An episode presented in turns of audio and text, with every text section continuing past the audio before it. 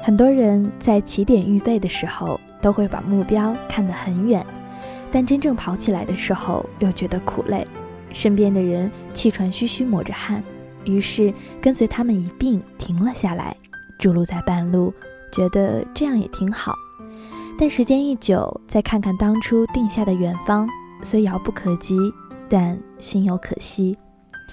近视先生说：“一个人最悲哀的，不是看不见该努力的终点，而是把你所在的咫尺当成你以为的远方。”近视先生出生在城市的郊县，因为爸妈工作的关系，几乎从未踏出过小城。上的小学在他家背后，中学步行不超过五分钟。好不容易高中毕了业，结果顺了父母的意思，报了离家驱车半小时就到的艺术院校。上了大学，才第一次感受到不住在家的滋味，才看见市中心的全貌，也才知道沃尔玛是超市。有个特别贵的冰激凌叫哈根达斯，这不是家里穷，而是在世外桃源待久了，与时代有些脱节罢了。因为是独子的关系，近视先生从小被家里惯着，三岁就开始疯狂看电视，结果小学一年级就戴上了眼镜。在同龄女生开始钟爱帅哥的年纪，他却对不起自己的五官，活生生颓废成屌丝。但他没有半点危机感。因为他觉得近视有眼镜可以戴，屌丝也有人爱，不需要太忠于学习，反正毕业去爸爸的单位里工作。独立能力极差的近视先生用了半个学年的时间适应大学生活，然后剩下半年则是跟室友一起全心扑在网游事业上，选择性逃课，食堂跟寝室两点一线，把生活费全买了游戏里的装备。那个时候四个哥们儿感情极好。他觉得这就是他要的大学生活。大一快结束的时候，寝室一哥们儿的爸爸出了车祸，直接退了学。一个出了柜，住到别的男生寝室去了。剩下的一个谈了场半个月的恋爱，要死不活，从此意志消沉，长在了床上。网游没了战友，近视先生也自觉无聊，便搁置了。大二的选修课上。近视先生认识了一个喜欢跑酷的男生，在他的熏陶下剪短了头发，晚上陪他一起去操场跑步，白天下了课就去各个教学楼为他记录上蹿下跳的视频。没想到不过半年的时间，近视先生把肌肉给练出来了，圆脸也有了棱角。因为变化太大，还被女生追捧，纷纷寻求塑身良方，掀起了全校跑步健身的风潮。后来受邀在艺术节演讲，被学姐鼓动，在惊天动地的尖叫声中，让眼镜店的小妹把人生中第一枚隐形眼镜塞进了眼睛。自此，近视先生成了戏里公认的男神。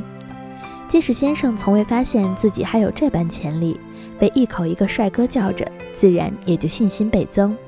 后来，越来越多的人认识他，接近他，哪怕都是没有营养的交集。也让他在鼓励和羡慕中重新认识了自己。大三还没结束，就有朋友给他介绍了一份工作。人都爱美好的东西，这就是长得好看的人不会吃亏的原因。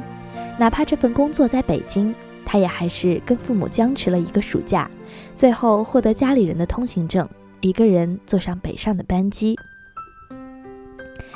直到现在，近视先生都佩服自己当初说走就走的勇气。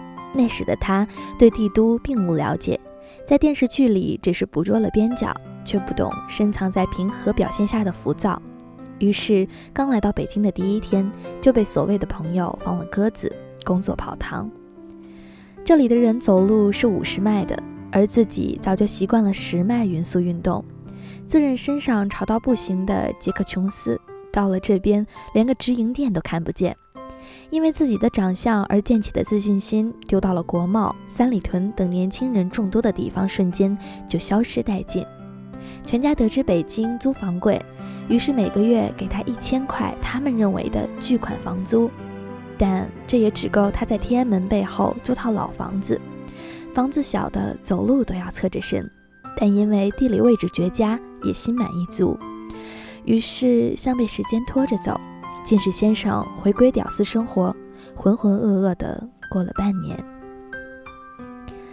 第一份实习工作是自己找的，给某国企的网站做设计，工资低到北京根本活不了。但家里人都说国企好，要耐得住寂寞。于是乎，近视先生就花着家里的钱，心安理得。上班第一周，每天早上七点起床，洗澡、抓头发，光鲜亮丽的去公司。他深信，在北京就是要交朋友，才能铺开自己的关系网。于是，同事对他的印象就变得异常重要。可几天之后，他发现办公室里全是四眼、喜足球、好妹子、无梦想的直男，话不投机半句多。受他们影响，索性每天也顶着一头干瘪的自然卷上班，一句话不讲，一坐就是一整天。后来还是在鼓楼小剧场看演出的时候，认识了第一个朋友圈，圈内人都是小演员、歌手，三男两女，三弯两直。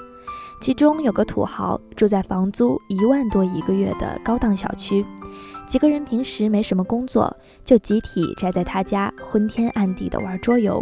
那个时候，近视先生认为时间就该被这样挥霍，所以辞了工作，陪大家一起家里蹲。期间还经朋友介绍跟一个淘宝模特好上了，他放不下面子，死皮赖脸的搬到土豪家里住，佯装有钱人的生活。但装叉装了一个多月就被模特拆穿，模特控诉为什么要骗他，并以此为借口狠心分了手。即使心里再膈应，近视先生也知道分手的理由是假的，但分手是真的。经过漫长的雨天，回看自己满身狼狈，近视先生终于崩溃。迫于无奈，他给了自己一场旅行，在江南小镇上思考要不要继续待在北京。最后还是放不下回家被亲戚数落的面子，又回了北京。只是这次回去，他下决心要跟过去说再见。转折的起点是大学认识的跑酷哥们儿来北京开了个影视宣传公司，叫他帮忙。于是七拼八凑了五个靠谱的好友，蹑手蹑脚在娱乐圈里大浪淘沙。从未涉足的行业让近视先生吃了不少苦。但生活一忙碌，就顾不得悲观。娱乐圈是个鱼龙混杂的地方，难得会有真情，但被近视先生碰上了。公司做的一场发布会上，近视先生跟甲方一个宣传相见恨晚，当天就约吃饭看电影。那个女孩身上有股正气，走路带风。最特别的是。他上过吸引力法则的课，对生活处处充满信心，随口就是一句心灵鸡汤。加上近视先生向来习惯别人给予自信，于是两人相看对眼，相处格外融洽。到现在，他已经很少跟过去的朋友们照面了，倒不是因为忙碌腾不出时间，而是试着聚在一起时，竟多了生分和尴尬，再无共同话题。他所在的宣传公司现在已经做出了名声，快节奏的工作氛围让他把一天当成两天过，却无半点抱怨。他说：“原来当初看不见的不只有远方，还有跑在前面的人。成熟的水果会挥发出乙烯，能催熟未成熟的果实，所以就算不甜的柿子跟田里待久了也会甜。”不起眼的稻草捆住大闸蟹的时候，在海鲜市场也能保持着高昂的身价。我们肯定会跟错一些人而经历漫长的阴天，但当自己的世界放晴的时候，你会发现跟你在一起的一定都是那些散发着光热、积极、智慧、梦想很大的人。有一次跟从加拿大回来的朋友吃饭，对方讲了一整晚旅行的见闻，近视先生歪着脑袋。眼前的画面是自己在多伦多开阔的公路上驾着车，音响正放着喜欢的歌，左手抓着方向盘，右手牵着心爱的女生。他说他很羡慕那个朋友，他一定要实现那个画面。前行的路上，我们不仅受远方的羁绊，还被行人影响。你想要成为什么样的人，就去接近那样的人。宇宙除了爆炸后形成了银河系。他还给了相同磁场的人同样的运气，愿你成为更好的人。